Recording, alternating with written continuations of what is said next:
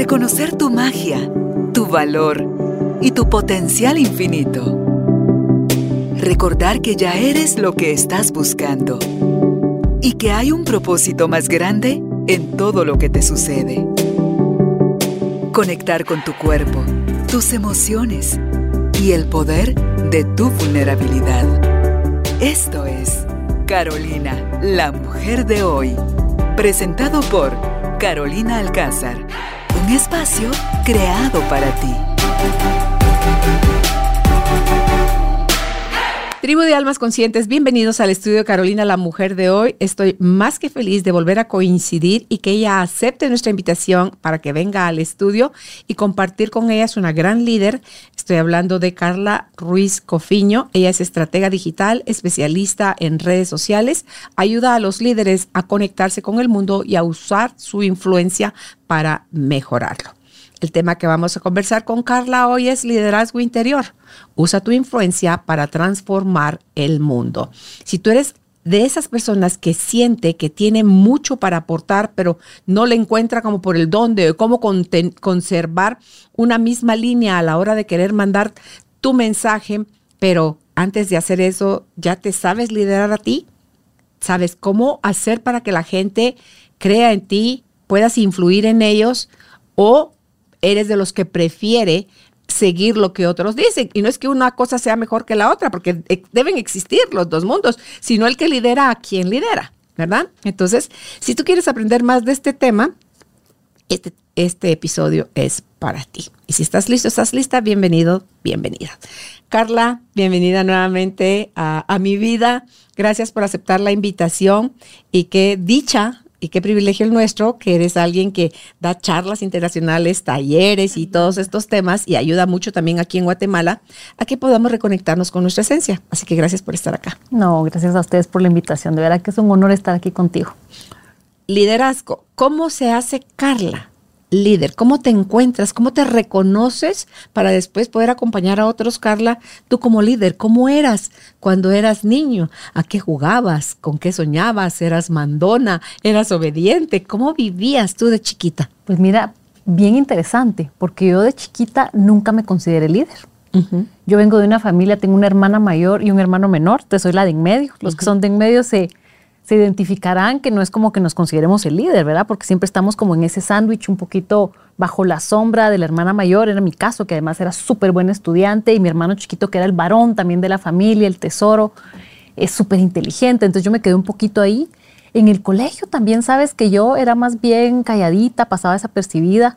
Me acaba de pasar hace poco que hicieron, vamos a cumplir 30 años de la promoción de mi colegio. Okay. Entonces hicieron un grupo de WhatsApp y entonces me incluyeron en el grupo, ahí estamos todos y empezaron a compartir fotos y todos trataban de ver quiénes eran. Y sabes que nadie se acordaba de mí, les decía, muchacho, ahí estoy, ¿sabes? Porque, o sea, yo era una persona que pasaba desapercibida, no, no, nunca me consideré como la más popular, nunca tomaba yo puestos de, de liderazgo. Me acuerdo que teníamos el equipo de kickball y a mí me encantaba pero jamás fui la capitana. Entonces, yo creo que esas son cosas importantes de contar porque uno no es que nazca siendo un líder. Uno, en mi caso, tampoco fue que yo decidiera, no, yo quiero ser líder, porque a veces que la gente quiere tomar posiciones de poder, ¿verdad? Yo, creo que, yo lo que creo es que cuando tú empiezas a saber quién eres, cuando empiezas a tener tu esencia, lo que tú decías, cuando empiezas a tener algo que compartir, que realmente tú crees, wow, esto es positivo, esto a mí me ha servido y de corazón lo quieres compartir, la vida misma te va dando más luz. Y ahí es donde de repente uno dice, mira, esto que me sirvió tanto, yo lo quiero compartir con otras personas. Entonces ahí empieza un, liderazgo que a mí me gusta dejar muy claro que no es a confundir con, ay, yo voy a ser el que mando. ¿Verdad? Tú preguntabas, eras mandona cuando eras chiquita, porque hay hay gente que le gusta eso y está muy bien también. O entonces, no, yo tengo que ser el jefe del grupo. O cuando yo sea director, entonces yo voy, no, a nivel corporativo, ¿verdad? En las empresas uno no tiene que esperar a que le den el puesto de jefe para tomar liderazgo. Entonces, para mí esa fue un poquito mi experiencia a lo largo de mi vida. Si te lo resumo así, de chiquita, pues la verdad me costó encontrarme a mí misma y te diría que tal vez mi liderazgo empezó a brillar cuando se me cayó el pelo. ¿Así? ¿Cómo viviste esa fase? ¿Cómo, ¿Cómo lo equilibraste para decir, esto es lo nuevo, esto es lo que soy y, no soy, y, es que somos más que una cabellera, pues? Pues mira, yo te vengo contando que yo venía desde ser un poquito más bien, eh, nunca la más popular ni nada, pero a mí me pasó cuando empecé a ser más adolescente, por ahí por los 12, 13 años. ¿A qué edad empezaste con lo del pelo? A los 19. Ah, ok, ok. Pero cuando yo tenía 12, 13 me empecé a dar cuenta que yo me sentía bonita. Decía yo, mira qué interesante, porque siempre la bonita era mi hermana. Pero de repente yo tenía esta cabellera divina y que todo el mundo me decía, tu pelo, tu pelo. Y ya cuando uno se empieza a volver más adolescente, yo me sentía bonita. Yo decía, ah, pero entonces yo puedo ser la bonita. Y me empecé a poner esa etiqueta. Ok. Y mira cómo es la cosa, porque para mí en ese momento era el único valor que yo me daba. Yo no era tan buen estudiante, pero yo decía, pero por lo menos soy bonita. Imagínate voy así en esta, en esta línea, un poco, pues la verdad que ahora lo veo negativo y un poco tóxico, y llego a los 19 años y ahí tuve la oportunidad de irme a estudiar a Suiza porque a mí me gustaba mucho el arte. Yo todo lo que me encantaba era pintar. Bueno, tengo la oportunidad de irme a estudiar fuera, pero cuando me mudé de Guatemala, que es el país de la eterna primavera, y me voy a Suiza de diciembre, estaba a menos 12 grados centímetros.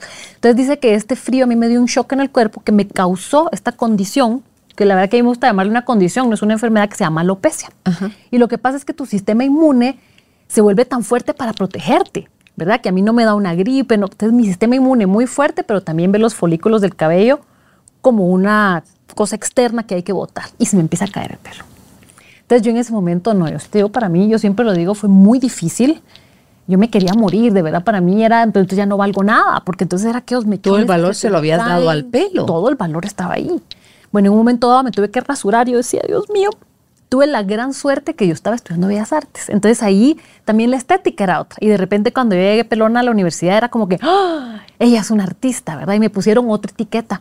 Pero a mí lo que me ayudó mucho en esa época era que yo estaba súper triste. Yo estaba muy deprimida, ¿verdad? Para mí era lo que estaba pasando era, y después te empieza a caer un poco las cejas. Y después no, yo decía, el día que se me caigan las pestañas, yo, yo me mato. O yo y si no, porque no, no hubiera sabido cómo vivir. Pero muy interesantemente, en Suiza, en Europa, la comunidad es mucho de salir afuera y siempre están caminando y siempre. Yo me daba cuenta que cuando íbamos a hacer eh, hiking, así caminar en la montaña, yo no me sentía tan mal porque yo vivía de verdad como un nudo. Yo siempre tenía como un nudo, siempre sentía como que aquella cosa oscura adentro. Yo miraba sonreír a otras personas, yo decía, ay, qué aburrido, no, no entendía, ¿verdad? Pero cuando estaba en la montaña me sentía bien, por lo menos todo eso se iba. Entonces dije, mira qué interesante. Y entre más alto yo subía o más me esforzaba, mejor me sentía. Y entonces ahí fue donde empezó este camino para mí que siento que me salvó la vida, que era entender, porque yo quise entender qué me pasaba. Y me decía, Carles, ¿qué son las endorfinas? Y decía, ¿qué son las endorfinas? Es que cada vez que haces ejercicio, entonces ya voy a probar. Entonces empecé a hacer snowboard. Pero cada vez que yo hacía ejercicio y salía de mi zona de confort, mejor me sentía y más feliz estaba y tenía más amigos. Iba perdiendo importancia lo que el pelo representaba para ti. Exactamente. Y ahí fue donde para mí se hizo un cambio muy importante en mi vida porque no importa lo externo, sino que importa cómo tú te sientes. Y yo quería compartir eso con otras personas. ¿Crees que te ayudó el haber vivido ese proceso en Europa versus si te hubiera tocado vivirlo aquí en Guatemala? Yo creo que para mí fue realmente súper, la diferencia es trascendental porque tal vez si hubiera estado acá, a mí me pasaba, o sea, mi abuelita me miraba y me decía, mi hijita, y entonces ella me compró una peluca, ella me ponía pañuelos, ella le daba mucha pena verme así, pero le daba pena no por vergüenza, sino que le daba tristeza, yo podía ver la tristeza en sus ojos, ¿verdad? Entonces eso me afectaba. Mi familia también, mis, mis tías también, no, mi amorcito, pero yo te llevo a Miami, yo te compro una peluca, era, ellos lo querían esconder por amor, ¿verdad? Pero yo me sentía que aquí en Guatemala mis familiares, mi gente cercana era cómo te ayudamos, cómo, te, cómo le hacemos y aquello que te miran así cuando yo estaba ahí, no estaba con mi familia. Entonces no tenían esa relación, nunca nadie me vio con lástima. eso, eso te iba a decir. y mucho menos en el colegio era, ¡ah! me veían con admiración. Y entonces decían, no, no, no, tú eres la artista latinoamericana. Y entonces mientras todos hacían exposiciones colectivas, a mí me daban un cuarto, no, tú vas a hacer aquí tú solo. Y yo decía, pero entonces también creí un personaje. Porque se me fue haciendo este personaje, decir, a la gente le gusta, creen que soy más creativa porque no tengo pelo.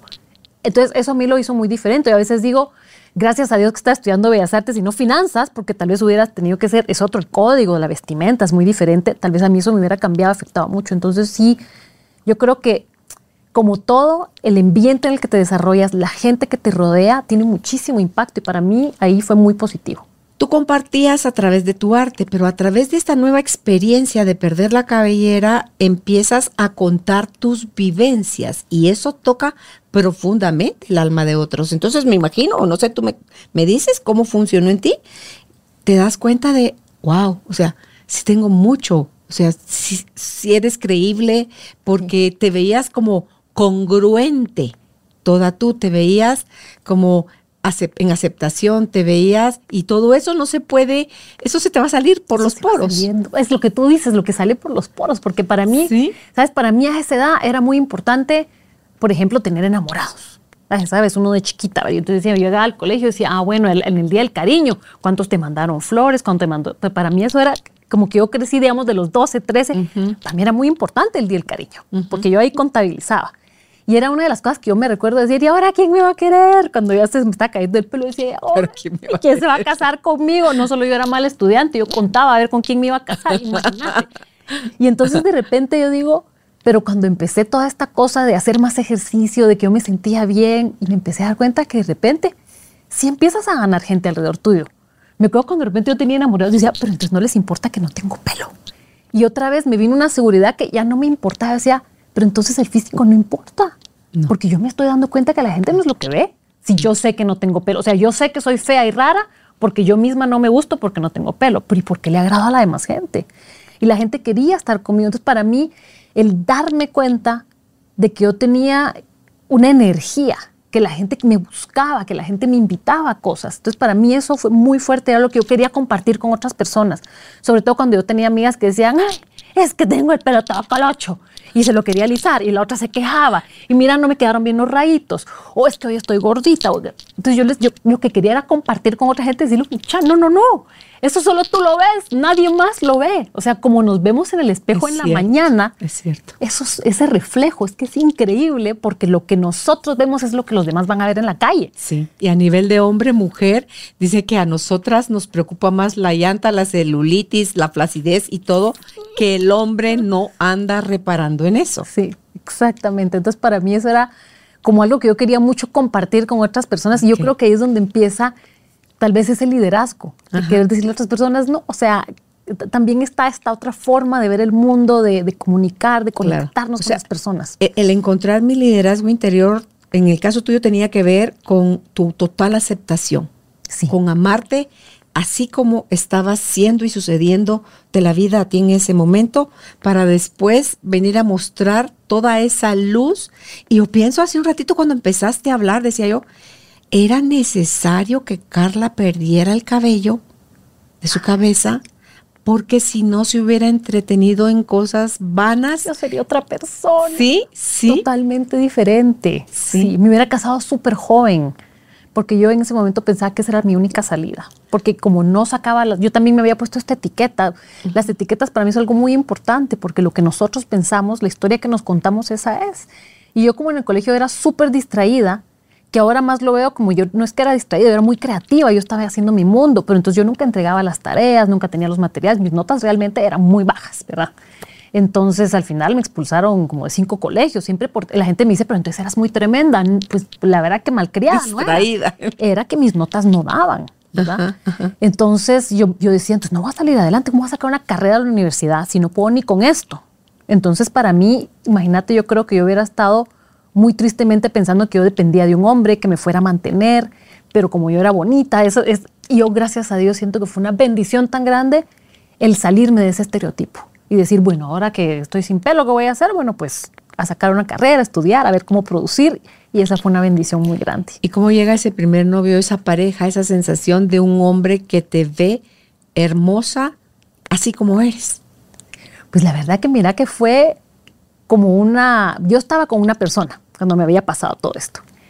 Y entonces ni modo, pero sí sentía yo en ese momento, ay, pobrecito, ahora se quedó conmigo porque hasta lo van a ver mal si me corta, va, porque ni modo que, ¿verdad? Vas a terminar con la persona que nada más. Era yo nada más. Okay. Terminamos con esta persona y decía, ahora sí estoy fregada. Porque este por lo menos por obligación estaba conmigo, porque ni modo, ¿va? Pero ya me dejó, y sí fue él el que me dejó a mí, y decía, hoy sí, mira, me entró una depresión, pero ahí fue donde más fuerte mis compañeros de la universidad me buscaban, me decían, Carla, tenés que salir, no, nos vamos a ir, y ahí fue donde hice este descubrimiento, y muy rápidamente, la verdad te digo que fue en cuestión de meses de estar eh, siendo parte, es tan importante ser parte de una comunidad, está, pero cuando yo me sentía bien, fue cuando empezaron a venir otras personas, yo nunca me, se me va a olvidar, este, como tú decías, este primer novio que yo, ese primer enamorado, y encima yo lo miraba guapísimo. Yo decía, no, pero ¿cómo se va a fijar en mí?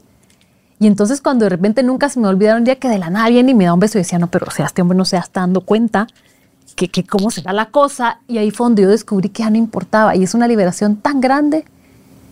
Y cuando uno se siente bien, atraes más. Yo, yo creo mucho Sí, también. sí. Mira, la energía, yo siempre le digo a la gente, son cosas que existen. Si nosotros ahorita lo pueden hacer, los que nos están viendo, frotan sus manos, van a ver que las calentamos. Estamos produciendo energía. Sí, O sea, sí, sí. es, Sí, una cosa, es física cuántica, ¿verdad? las cosas existen. Y nosotros producimos energía. Entonces yo siempre le digo a la gente, bueno, existe todo esto de, de- como el libro de Secret, hay la atracción, pero a veces nos confundimos porque pensamos, bueno, yo voy a atraer las cosas que quiero y entonces hacemos un Board, un visual board, voy a poner mi carrón, mi casona, bien, bien guapón, porque yo lo quiero así, güey. Entonces hacemos todo esto y al final a veces le pedimos cosas al universo que no era lo que necesitamos, porque tal vez tú pediste la casona, la casa, el mantenimiento, el jardín, eh, ahora cada rato pasa la piscina, ¿va? Entonces, todo eso es un montón de gastos y a veces son cosas que tú decías, yo quería la casa, pero no quería todos estos problemas, pero eso es lo que tú pediste. Entonces a mí una de las cosas que me pasó en este tema era que no era lo que uno pide, porque yo dejé de pedir enamorados, porque ya no era, ni creía que los merecía. Yo solo quería ser feliz y entonces el universo te manda lo que tú necesitas, pero tienes que, yo lo que le digo a la gente es que tienen que pensar en ese sentimiento, porque a veces uno pide cosas al universo, yo quiero la casa o quiero el carro, ¿o? porque pensamos que eso nos va a hacer sentir de alguna forma. Nos queremos hacer sentir felices, pero felices, nosotros la capacidad de ser felices ya la tenemos adentro. Entonces lo que tenemos que tratar de pensar todo el tiempo es qué cosas nos hacen felices. Acordarnos de un abrazo de nuestros papás o para mí cuando nació mi bebé, esa felicidad cuando me lo entregaron en los brazos. O sea, yo me acuerdo de eso y me llena de amor, me llena de felicidad. Y el universo me va a traer más cosas que me den ese sentimiento.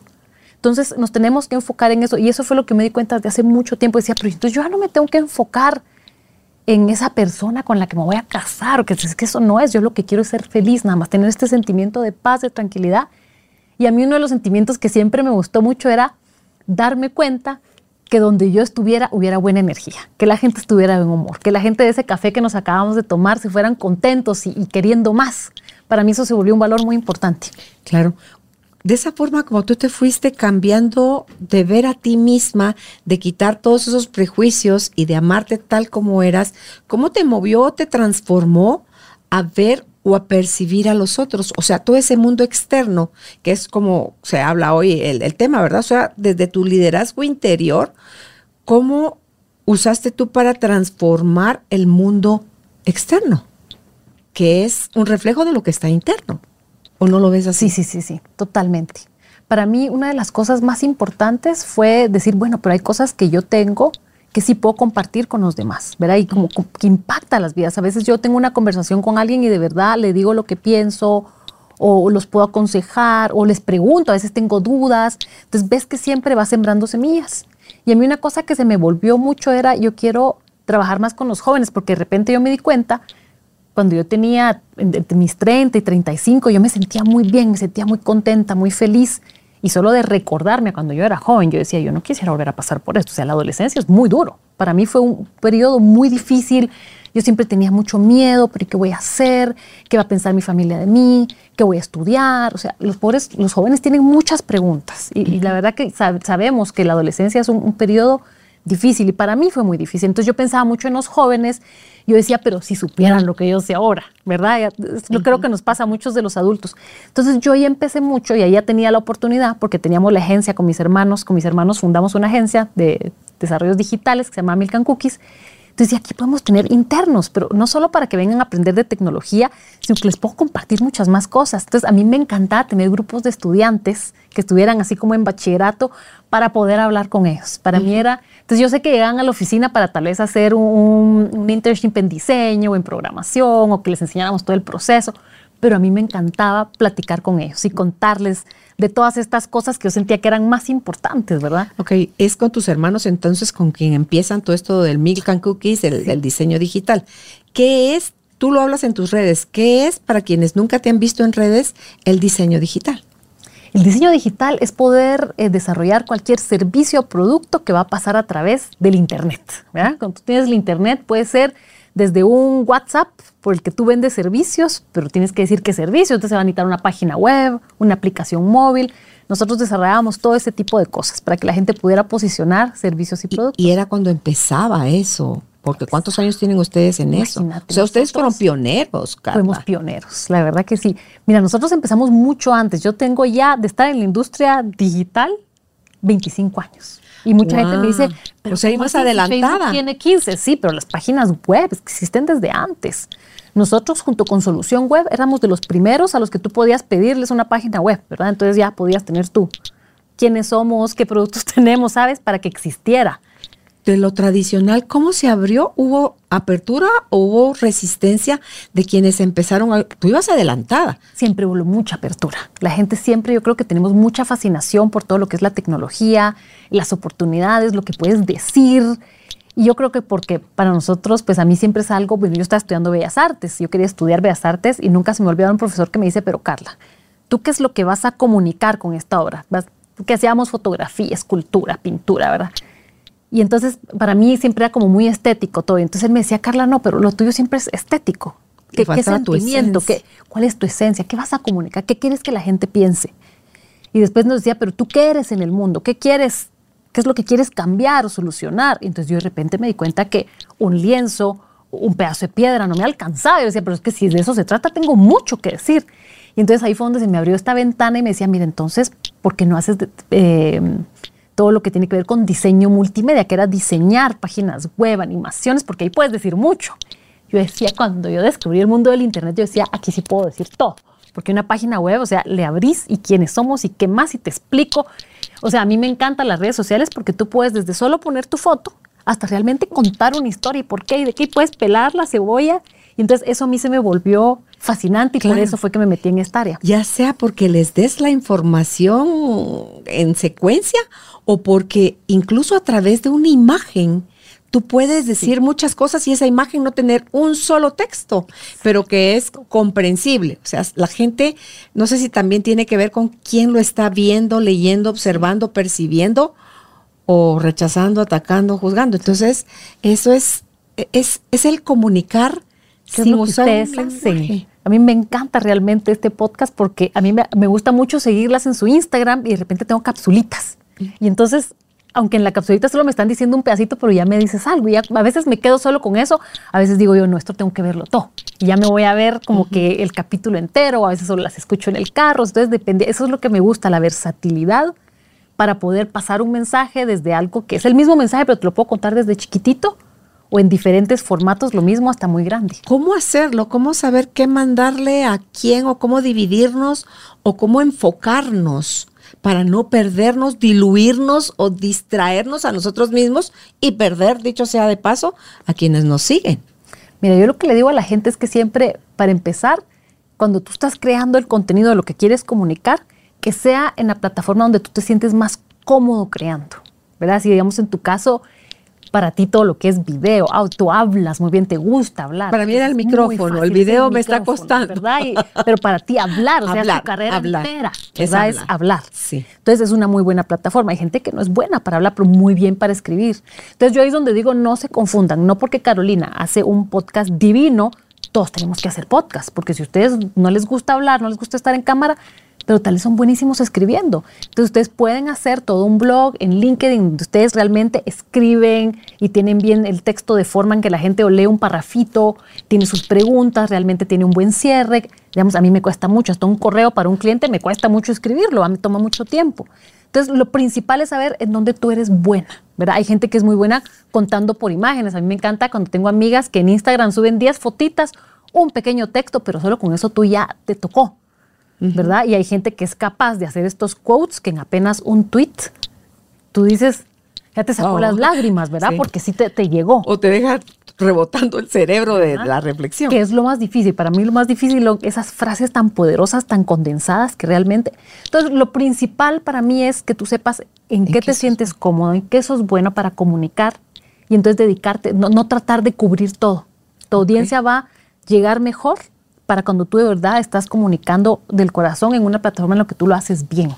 Y lo mismo va a ser para entonces, ¿y dónde lo comparto, Carla? Porque la gente me dice, Carlita, y entonces, pero mira, yo miro que ahora todo el mundo está usando TikTok, ¿será que tengo que abrir uno?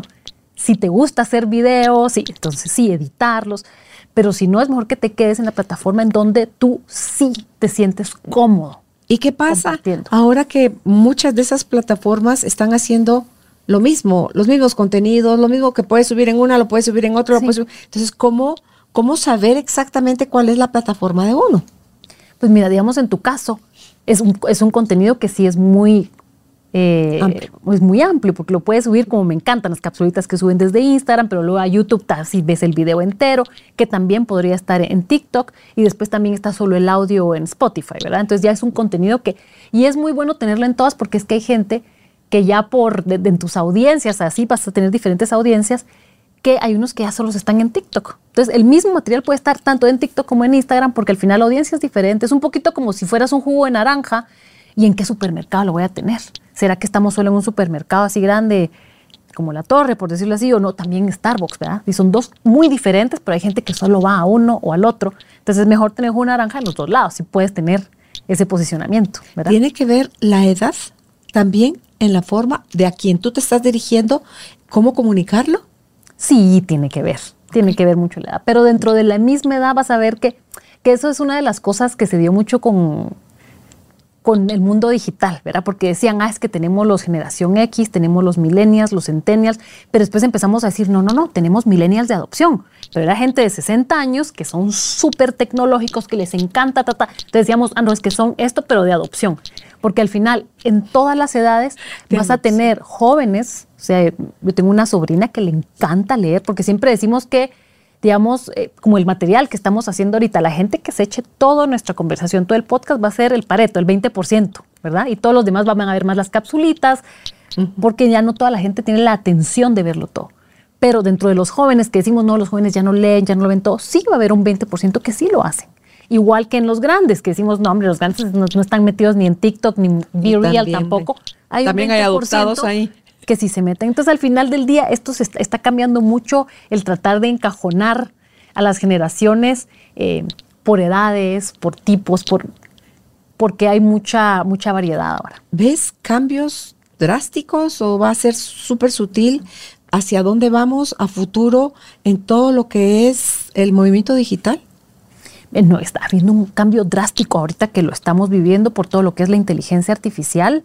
Realmente es trascendental y lo estamos viviendo ahorita. ¿No le ves que tiene fallos la inteligencia artificial que todavía tiene algunos espacios, unos huecos muy grandes, vacíos, donde la gente ya se está asustando como que eso ya estuviera pulido, completado, y, entonces ya el miedo le está limitando a su presente, a no dar todo lo que tiene para dar en el presente, y ya sintiéndose un poco obsolescente, porque ya la inteligencia artificial le va a quitar su trabajo, y entonces ya quieren que una máquina les aconseje.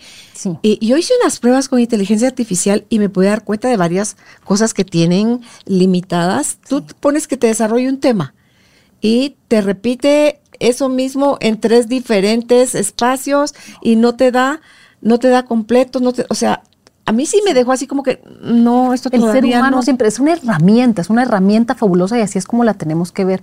Yo creo que nos está pasando lo mismo que siempre nos ha pasado como humanidad. Entonces, la primera vez que salió la imprenta y entonces ya cualquier persona, pero ¿cómo así que cualquier persona puede imprimir un? Ya te imaginas las ideas. Entonces, realmente los, los eruditos, los filósofos de esa época estaban preocupadísimos de que cómo así que le iban a dar la oportunidad a todo el mundo, eso iba a destruir la humanidad, eh, la inteligencia y todo, y al final del día fue algo positivo, ¿verdad? Las ciudades, cuando dijeron, no, miren, tenemos que irnos a la ciudad, la gente tenía miedo de moverse.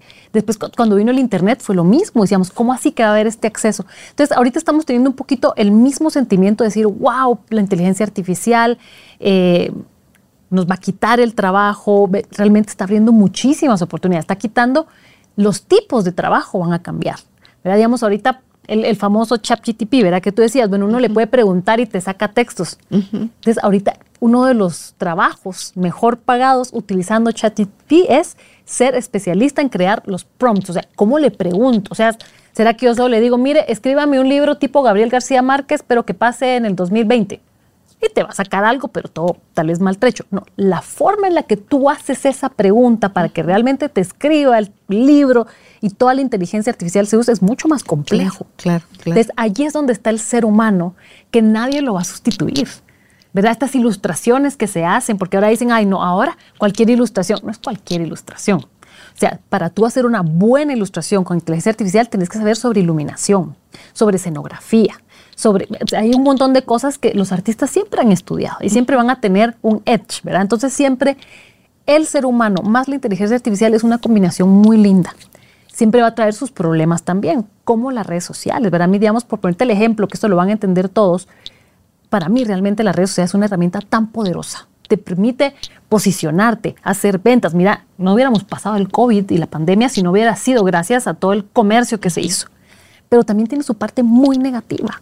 ¿Verdad? O sea, el, daño que nos puede hacer la dopamina que hacemos cuando pasamos scrolling toda la noche, o sea, tiene efectos súper negativos si no lo usamos correctamente. Sí. Lo mismo pasa con la inteligencia artificial. Sí tiene su parte negativa si no la sabemos utilizar y su parte súper positiva si nosotros como seres humanos le ponemos nuestro mejor lado, nuestra especialidad, nuestra inteligencia para combinarnos. En el pasado nunca alguien iba a terapia porque tiene adicción a redes sociales, a pasarse horas y horas y horas y no puede hacer un clink el teléfono que ya están viendo porque es el, fear of missing out, o sea, es el FOMO, la gente que cree que si no está chequeando todo el tiempo el Twitter para ver cuáles son las novedades, si no está posteando algo, es, es esa sensación de que me, me voy a perder de algo.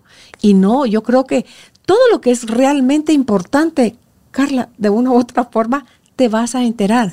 Sí o sí. Sabes qué es lo que es súper peligroso, que qué bueno que tocamos ese tema, es que la gente no entiende que si tenemos el celular, que es muy fácil y a veces pensamos que lo estamos viendo, cada vez que lo vemos es un pequeño shot de dopamina, que la dopamina normalmente es uno de los químicos de la felicidad, es bueno, entonces sí, nos hace sentir de cierta forma, que es lo mismo que como si estuviéramos todo el tiempo tomando un poquito de azúcar, ya sabes, el pedacito de chocolate, que después se nos vuelve una adicción, lo necesitamos, esa azuquita, ese chocolate. Y lo mismo pasa con el celular. Pero el gran problema que tenemos ahorita, sobre todo con las generaciones que nacieron con eso, porque en nuestro caso, cuando nosotros nos dieron el celular, el internet y las redes sociales, ya éramos mujeres, pues ya teníamos nuestras carreras, ya solo lo usamos, wow, con esto puedo hacer negocios, con esto puedo complementar. Como que ya solo lo usamos para complementar nuestra vida y volverla mejor. Pero ahora imagínate los patojos que nacieron con eso, que lo han tenido toda la vida, que desde chiquitos les ponemos la pantalla para que miren la caricatura. Entonces lo que pasa es que están tan acostumbrados a esta dopamina que la podemos ver también esta dopamina cuando vemos un atardecer, cuando una persona te abraza. Pero ¿sabes qué pasa? Y en el, lenguaje de los patojas hay que hueva, a ver si aquí lo tengo más fácil.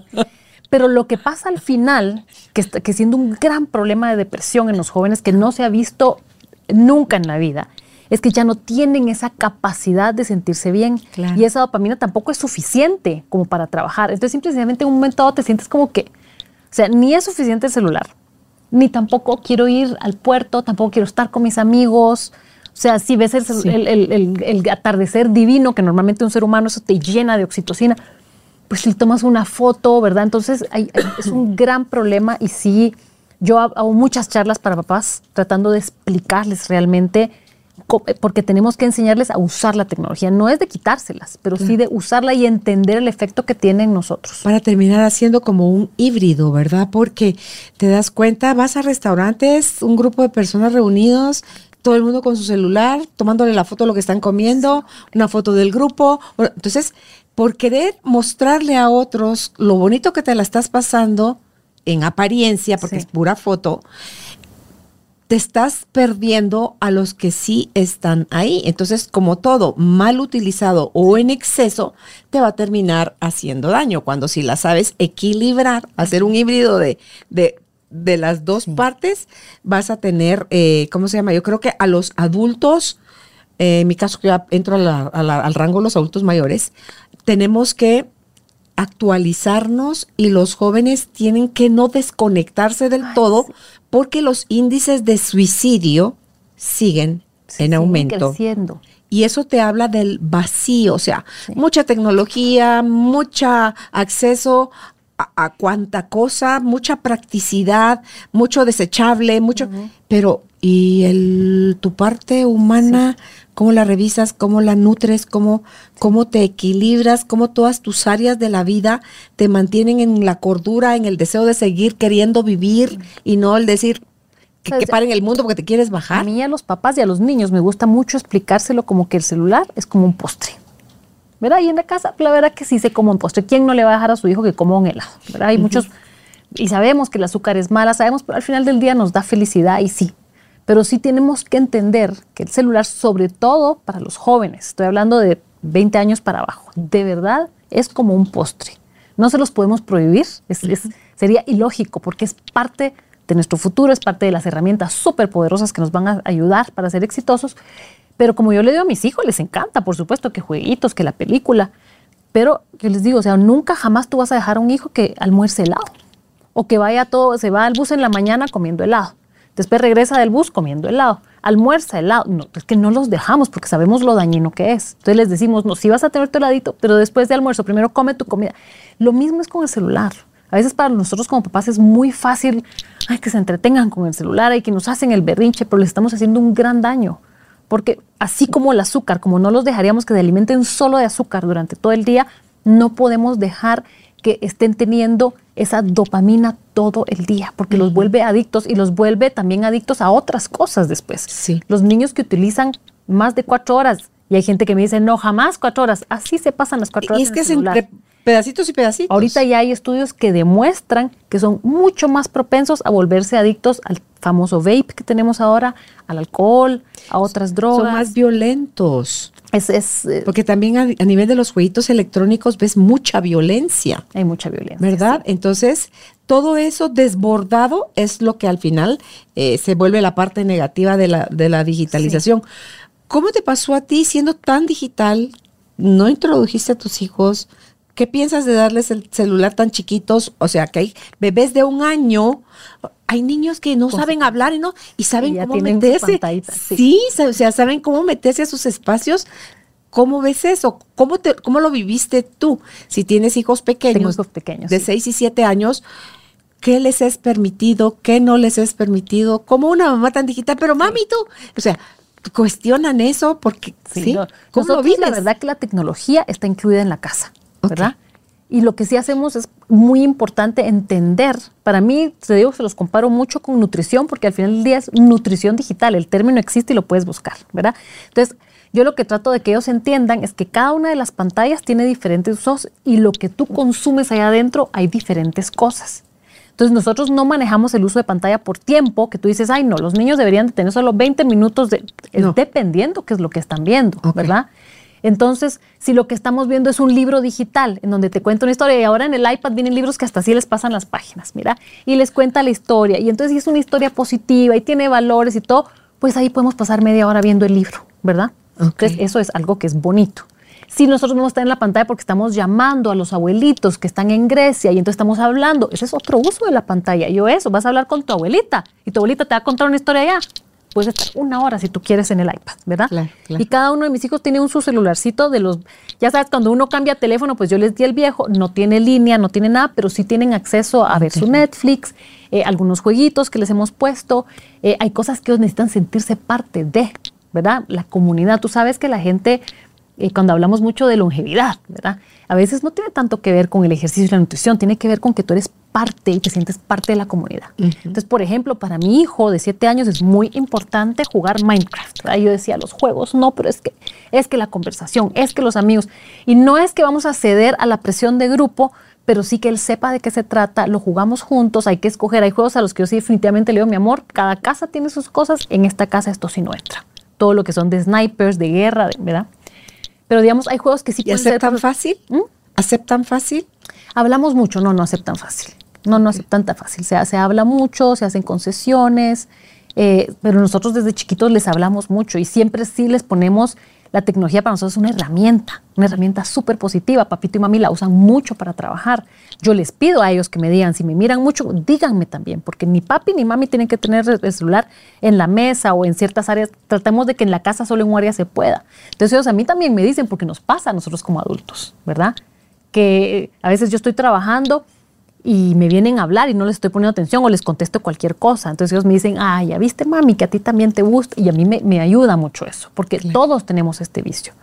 Pero sí, a mí me ha ayudado muchísimo. Bueno, y te digo, es algo que yo estudio y que doy conferencias sobre todo lo que es la ciudadanía digital, es ayuda mucho entender que está la, así como tienes la pirámide de la alimentación, tienes la pirámide de todo lo que tiene que ver con pantallas. Entonces sí, todo lo que sea eh, para leer, para informarte, para aprender, puedes pasar más tiempo, comunicarte con otras personas, ¿verdad? Todo lo que sea estar hablando por teléfono con alguien o en pantalla, hablar con otra persona, eso puede ser más tiempo. Jueguitos casi que es lo último, eso sí, un poquitito, ¿verdad? Entonces yo trato así como les, y se los comparo con la comida. Les digo, mira, tú sabes que cuando tú me pides que vas a comer tu carne, tú a mí me encanta porque estás comiendo muy bien, eso yo te doy lo que tú quieras. Pero cuando me pides el chocolate o el helado, te tengo que medir, porque si no tú quieres mucho. Lo mismo falta con los jueguitos, te tengo que medir, porque no les, como tú dices, no es fácil. Dicen, mami, pero ¿cómo así que solo 15 minutos? Porque es igual que el helado. Y te- yo sí les hablamos mucho, cuando yo les hago comer algo, les digo, es que esto es la proteína, esto te sirve para esto, esto es para la visión. Y lo mismo les explico con los juegos. Los niños entienden mucho más de lo que, que lo y yo siempre les trato de explicar mucho el efecto que tiene en su cuerpo, el efecto que tiene en su energía, en su humor. ¿Cómo ves a tus hijos en relación a otros niños que de las mismas edades de ellos en, en ese mismo mundo digital? ¿Más equilibrados? Mm, La verdad que no, los, no, no te puedo decir que los veo más equilibrados, porque los veo sí con mucha gana de tener más. O sea, de, de ellos quisieran tener más acceso. Ellos me dicen, pero es que en la casa de fulanito, pero es que, ¿verdad? Y entonces ellos sí quisieran, yo veo el problema y los trato de que ellos lo vean. Les digo, ya viste cómo te estás sintiendo ahorita. Hay veces que se quieren regresar a la casa porque ellos saben que siempre van a tener sus 20 minutitos, como que es algo que es no negociable. Porque una de las cosas que me pasaba a mí mucho antes es que todo era te doy el iPad, te quito el iPad, si no te lavas los dientes, se nos había ya vuelto una cosa. Y una especialista en pedagogía me decía, esto no puede ser posible, esto es un... Entonces yo les digo, el iPad es como la cama. Tú tienes tu cama, yo nunca te la voy a quitar, yo nunca te voy a castigar quitándote la cama. Y este iPad es tuyo, pero apréndelo a usar. Así como nunca vienes con zapatos a la cama, eso está terminantemente prohibido que vas a venir con los zapatos enlodados a meterte a tu cama. Tú respetas tu cama, respetas Qué tu linda de tu analogía, qué linda analogía. Entonces el iPad es tuyo. Respétalo y apréndelo a usar. Entonces siempre tenemos este estilo encoge que hay en otras casas, ¿verdad? Pero a veces tratamos nosotros de ser un poquito más. Y yo les digo, pero es que solo piensa que es por amor, ¿verdad? Que traten de entender que no es porque como ya, y desde que ya no lo uso como un castigo, ha sido un poquito más fácil, porque antes era mamá, o sea, me castiga y me lo quita, y me- entonces ahora ya no, ahora es, te estoy aconsejando, te estoy ayudando a que lo uses de una mejor manera.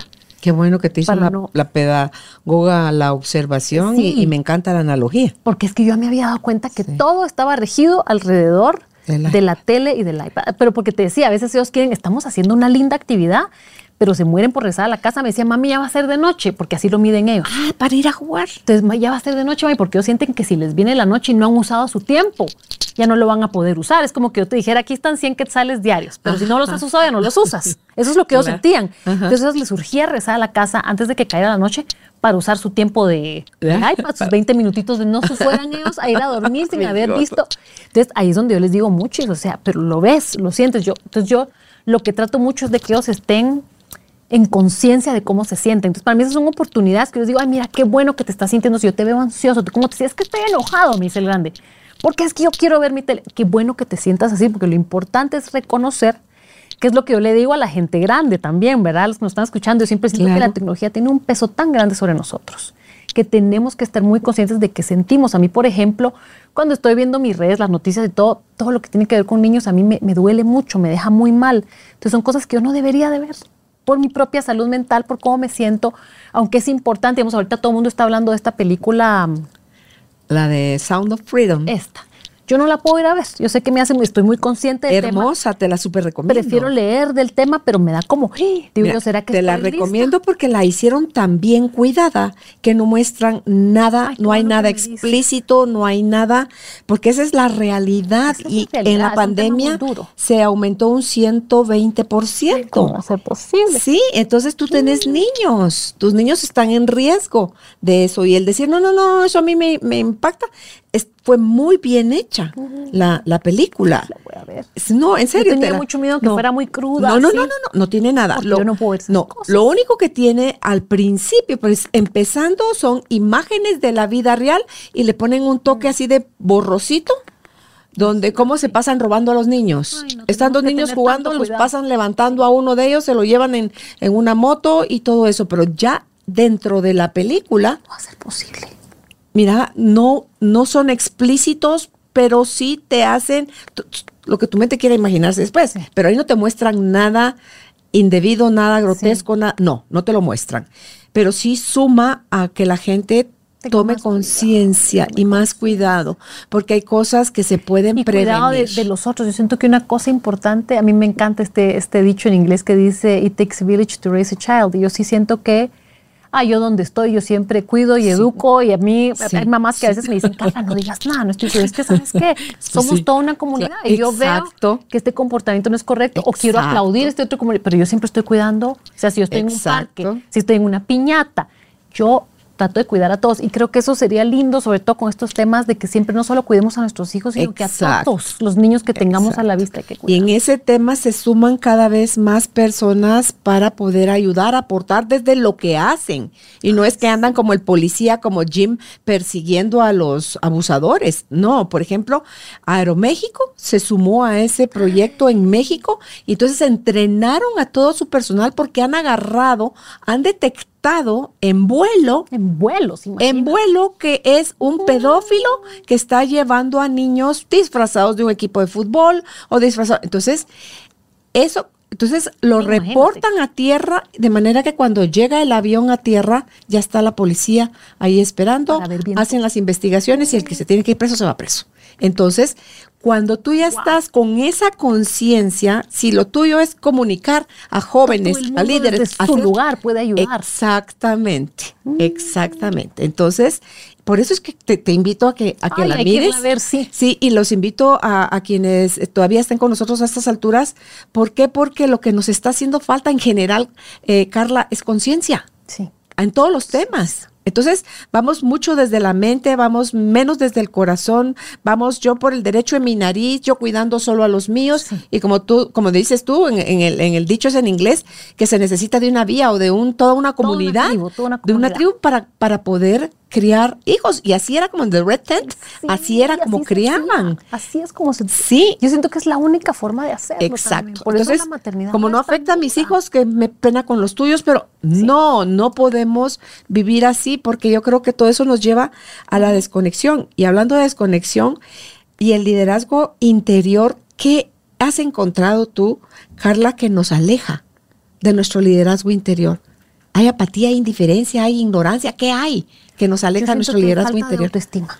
Ok. Falta de autoestima. Cuando, cuando nosotros estamos alejados de nuestro liderazgo interior es porque no creemos en nosotros mismos o porque no tenemos una meta clara, no sabemos hacia dónde vamos. Si nosotros no brillamos desde adentro, no tenemos nada más que compartir. Entonces yo creo que es muy importante siempre cuando hablamos de liderazgo ver hacia adentro, ver qué es lo que nosotros tenemos, cuánto nos queremos, porque entre más tengamos este amor propio, vamos a poder compartir más hacia afuera. Claro. Pero la misma, el mundo como está ahora, nos apacha a veces, ¿verdad? Porque nos, nos dicta, es que tú tienes que ser ese tipo de madre o tú tienes que verte así, hay que caminar 10 mil pasos al día, hay que comer orgánico, hay que... entonces tenemos tantas etiquetas, tantas cosas que entonces nosotros inconscientemente decimos, eh, yo no como así, ni tampoco caminé tanto, ni a mis hijos no les estoy cantando canciones todo el día. Entonces, estamos bombardeados de noticias a través de las redes sociales y de, libros, pequeños videos, pequeñas imágenes de cosas que vemos alrededor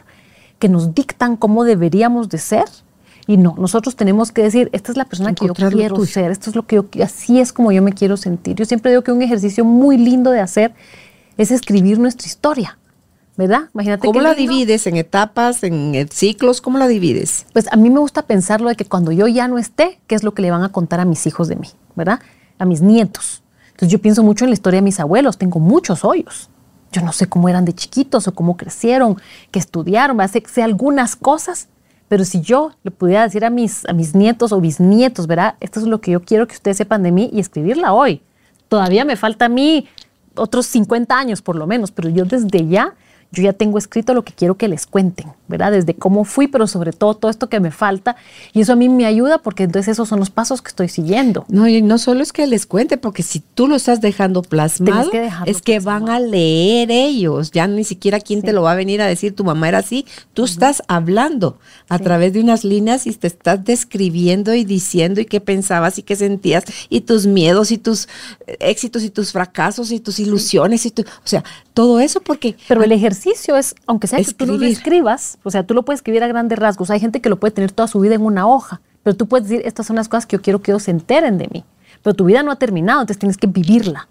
Pero el, punto de este ejercicio es decir, pero yo quiero ser esta persona, entonces ya tienes una meta ¿Hacia dónde quieres a la que tú quieres ir y eso ayuda muchísimo porque La historia que tú te cuentas es lo que tú sientes. Y tú a veces dices, ay, no, es que mi esposo es un aragán y es que él no hace lo que yo quiero y no es tan buen padre. Tal vez sí es buen padre, tal vez no, no tú, está, pero son cosas que se trabajan. Pero entonces te vuelve tu realidad el pensar que, ah, que no es suficiente. Pero si tú todos los días dices, no, mi esposo está guapísimo y es re lindo, es re buen papá, no, él hace su mejor esfuerzo, yo lo veo que se esforzó, yo, de repente eso se empieza a volver tu historia y te enamoras más de esa persona. Entonces la historia que nos contamos es algo muy poderoso y yo creo que de ahí puedes empezar a trabajar toda tu estima y puedes entonces empezar a poder brillar con un mejor liderazgo. Sí, yo soy, yo soy mis circunstancias de, esa. Entonces cuando, ¿en qué nos convertimos? Porque ahorita podemos ser una cosa, pero si tus circunstancias van cambiando, tú también te vas transformando. Y si llevado a un punto de tu vida donde te sucede un algo, entran a tu casa, están violentando a tus hijos, tú en ese momento te puedes convertir en asesina. Sí. Porque están a punto de matar a uno de ellos. Tú vienes y en defensa propia, o sea, porque el niño no se puede defender, tú vas y lo haces. Entonces, somos lo que nuestras circunstancias nos van presentando en el día a día, pero podemos también frenarnos y elegir. Escoger, sí, escoger. Y que ya metiste la pata. Bueno, pues reconócelo, modifícalo, vuelve a elegir. Pero es que no, tú pensabas, tú siempre dijiste, tú por años, tú por, o sea, también tenemos, somos como muy malos con, con el prójimo, donde si tú ya pensás así, perdóname, te condeno y así tenés que pensar el resto de tu vida. Pero si algo somos es cambiantes. Mm, sí, ese Es esa es la idea, que estemos cambiando. siempre para adelante. Hace poco estaba viendo, ya sabes, a mí me gusta mucho ver cosas inspiracionales y estaba viendo este video de, de este, este speaker que decía, no, ustedes, que nosotros tenemos que manejar la vida como manejamos un carro. ¿Verdad? Y dejar de ver para atrás, porque nadie maneja viendo el retrovisor. Ya te imaginas que. Eventualmente ves, pero ¿verdad? no, eso es, un ratito. es para ver qué fue lo que ya pasé, pero tú tienes que ver el windshield, que es enorme, y tienes que ver para adelante, y puedes escoger. Ah, aquí vienen tres vías, ah, me voy a meter a la izquierda, a la derecha. Tú escoges, tú ves, y no ver para atrás.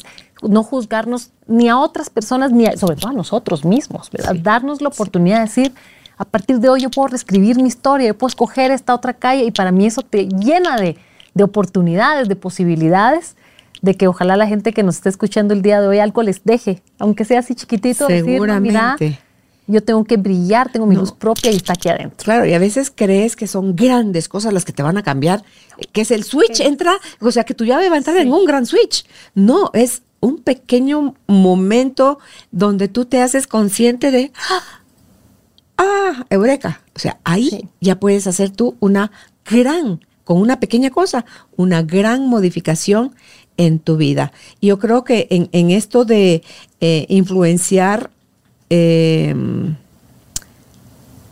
para transformar el mundo, yo creo que el mundo no lo podemos cambiar.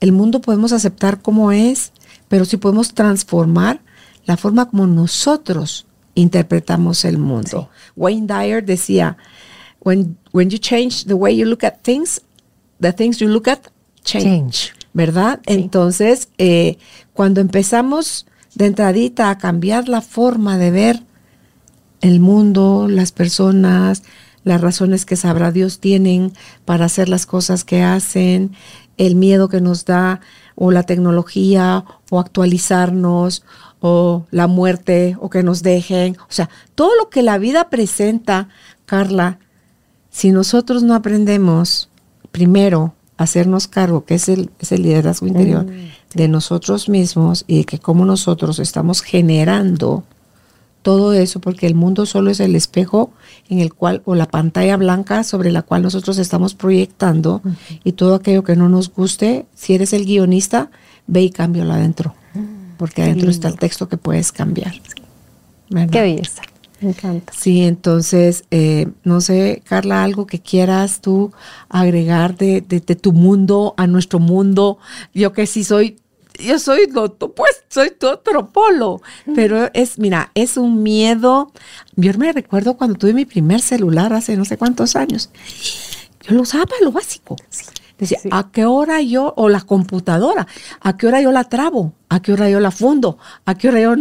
No, no, qué horror. Entonces, con so excusa de a qué hora yo la trabo, haceme, haceme, haceme. Entonces, ah, yo vengo de un mundo de la comodidad de yo pago porque me lo hagan, Sí, sí, sí, ¿verdad? Entonces, ¿cómo poder hacer ese ingreso eh, del, al- a tu mundo, por ejemplo, sin dejar el mío del todo? Porque también mi mundo tiene una riqueza que le puede agregar a aquel que se está desprendiendo de sí mismo porque está en todas partes menos en sí mismo. Entonces, ¿cómo podemos Bueno, pues hacer mira, esa ahorita te voy a hacer así un resumencito si quieren sacar papel y lápiz. A ver, aquí, aquí estoy. Porque, mira, el, el truco para, y a mí me gusta mucho, le llamo cómo nosotros vamos a humanizar la tecnología, porque a ti te gusta estar en tu mundo real, haciendo tus cosas que te conectan con otras personas, el trabajo, ajá, eso es lo que entiendo, y cero tecnología. ¿Verdad? sí. Y todas esas cosas son realmente la esencia de una persona.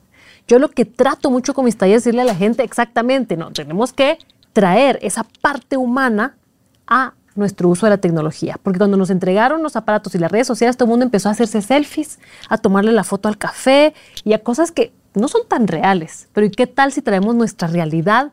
Y entonces los resultados que se tienen son espectaculares. Ok.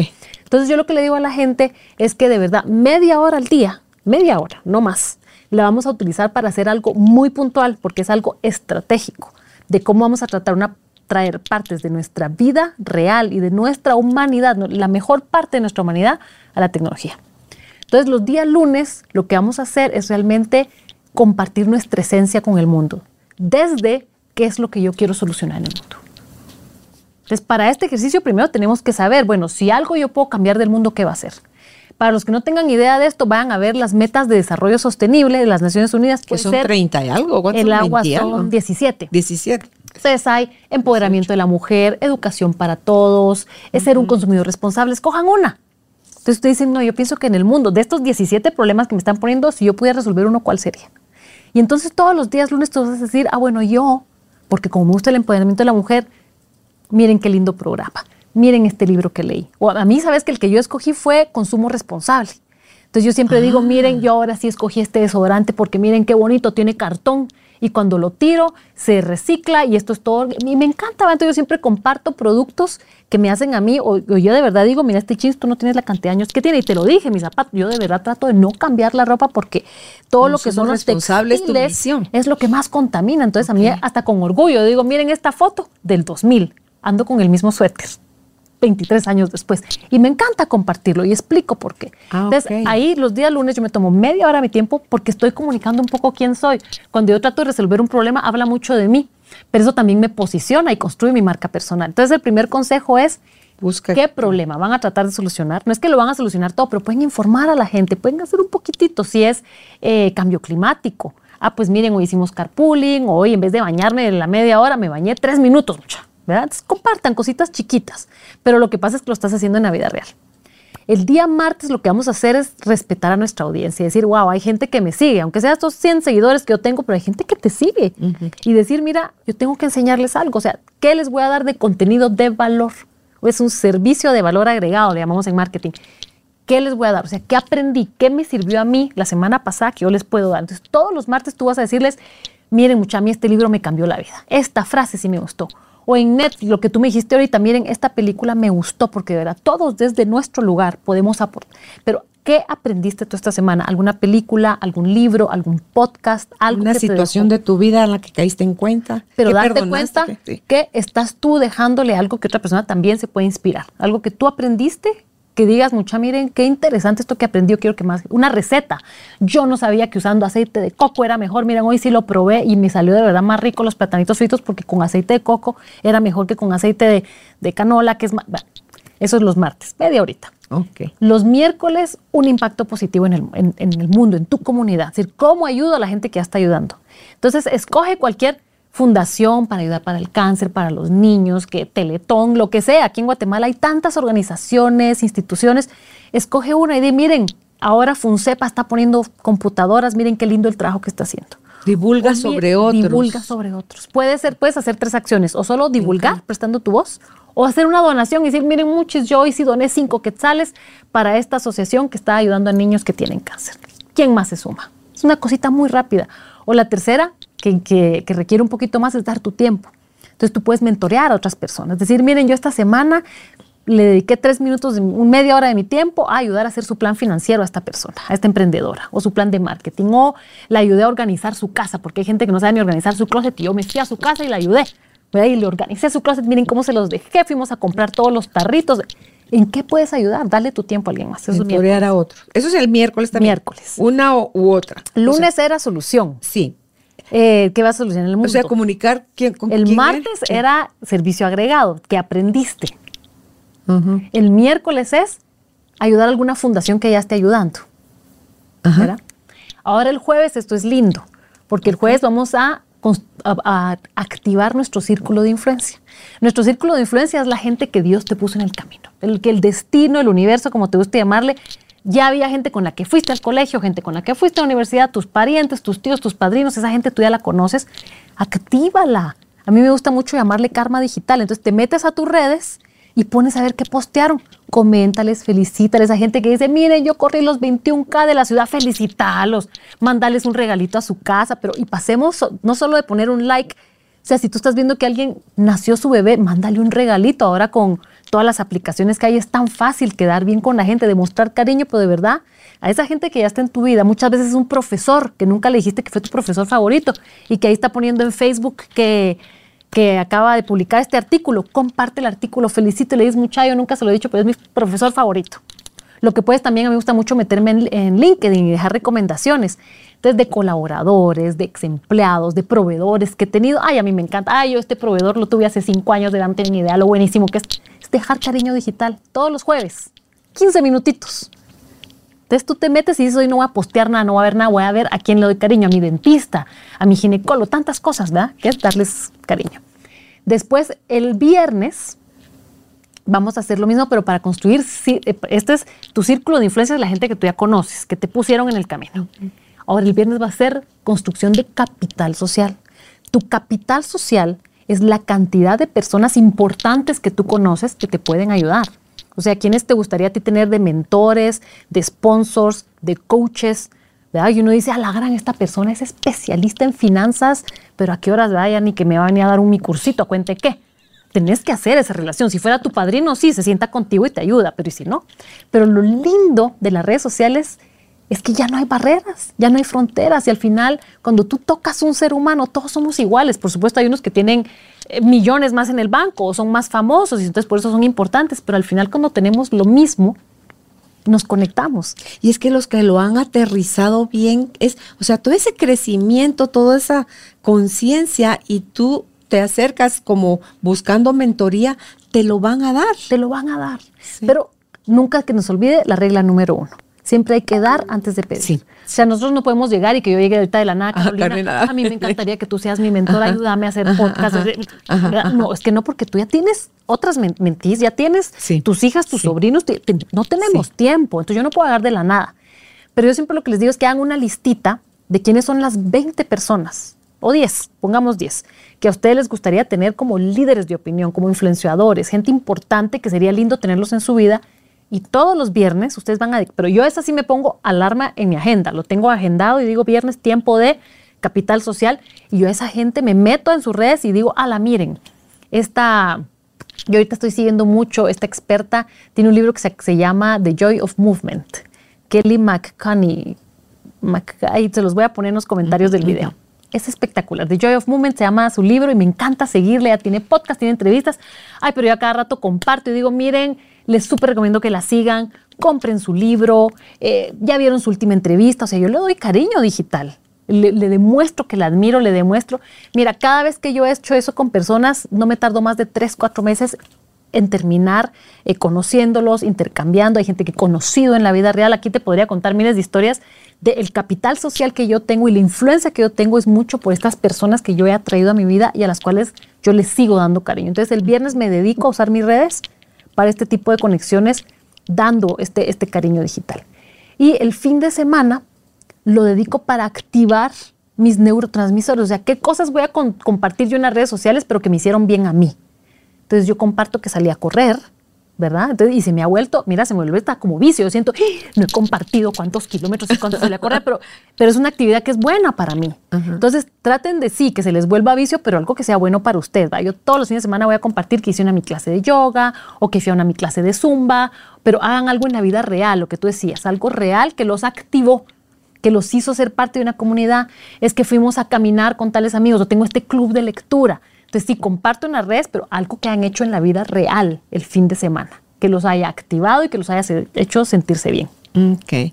y vuelta el lunes a empezar nuevamente y así te vas cada semana. Y así te vas todas las semanas de tu vida. Y ahí vas, puedes ir cambiando. Como le digo a las personas, mira, no es que lo tienes que hacer todo, hay cosas que te va a gustar más hacer que otras. Entonces solo escoge, pero trata de llevar tu humanidad y lo que tu esencia, llevarla al mundo virtual. Y al, al final yo creo que cuando compartes algo que a ti te nutrió, y, si lo das como un regalo de amor a otros, es ese cariño digital. Cuando valoras el trabajo de alguien más, ese es cariño digital. Cuando, o sea, cada una de las tareas a realizar cada día se resumen en cariño digital. Sí, sí, sí. Es o sea, es, digo, la gente tiene que pensar. Y ves como, ves como el hilo conductor y la coherencia, la congruencia de, de una persona siendo un montón de cosas y terminas haciendo un montón de cosas, pero importantes, porque cuánto a veces en el día se nos va apagando fuegos Ay, sí. en lugar de estar haciendo cosas realmente importantes. Y al final del día tú sabes que cada vez que tú das cariño, generas oxitocina, aunque sea un poquitito. Claro. O que felicitas a alguien, claro. Eh, generas Entonces también te ayuda para ir activando un poquito. Una de las, una de las dones de, de los características de la generosidad, porque eso es ser uno generoso, sí. Eh, generoso con la palabra. Entonces, genera oxitocina quien lo está emitiendo quien lo está, recibiendo, y quien está observando. Porque a veces ni tengo yo que ver entre esos dos que lo están haciendo, pero fui testigo. Ahí yo también estoy siendo tocada de conmovida y de mi ser también está no sé te ha pasado que a veces a mí me encanta ver estos videos en Instagram, ¿verdad? Hay uno que se llama eh, The Good Movement, se llama el canal y todos los días enseñan el video donde la hija que tenía siete años de no ver al papá le hace la sorpresa y se ve, pero yo termino llorando, pues, ah, sí. porque estoy recibiendo también, aunque ni soy la hija ni soy el papá, pero yo termino en lágrimas de ver esa escena tan divina y también genero esta oxitocina que sí, Así que esas cosas que hacemos. Helen DeGeneres me gustaba a mí ver el, show de ella porque no solo es divertida, sino que todo el bien que llevaba a otros a través de, de lo que ella hacía como como trabajo, ¿verdad? Entonces, hay nada más, necesitamos saber qué hacer para empezar a hacerlo. Y entonces nos vamos enfocando, enfocando, enfocando, vamos a nuestra esencia, ya damos esencia, no damos así, ¿verdad? Y, y, yo creo que eso, sin esperar incluso, Carla, con ese añadido, sin esperar nada a cambio. Sí, Solo darlo porque darlo, tu premio fue hacer, hacerte feliz a ti, porque tú vas a ser feliz mientras lo estés llevando a cabo. Yo siento que es como ir sembrando. Sí. Siempre que vas sembrando y te viene de vuelta. Porque en algún momento vamos a necesitar el apoyo de otras personas, el cariño de otras personas. Exacto. Y qué rico nosotros haberlo estado dando porque siempre, siempre, siempre, siempre viene de vuelta. gracias por agregarnos tanto valor a nuestra vida, Carla, por enriquecerla con tu conocimiento, con tu, con tu energía, con tu alegría, con tu chispa, con tu toda esa que Dios te siga iluminando para poder seguir compartiendo todas estas bellezas. No, gracias. Larga vida te dé Dios. Gracias por invitarme a este espacio, de verdad que te felicito a ti y a tu equipo, fabuloso que no estás, nunca estás solito, ¿verdad? Porque la verdad que qué lindo programa. A mí me ha tocado mucho otra de las entrevistas que he visto y la verdad que es lindo contenido, así que gracias por incluirme. Gracias. Y quienes quieran empezar a seguir a, Carla, si aún no lo hacen, en Instagram está como K Ruiz Guate y en Facebook está como Carla Ruiz Cofiño. Disfrútenla, así como la disfruté yo hoy. Un abrazo. Muchas gracias. Gracias por ser parte de esta tribu de almas conscientes. Comparte este episodio para que juntos sigamos expandiendo amor y conciencia. Recuerda visitar nuestra página www.carolinalamujerdehoy.com.gt. Encuéntranos también en redes sociales como Carolina la Mujer de Hoy.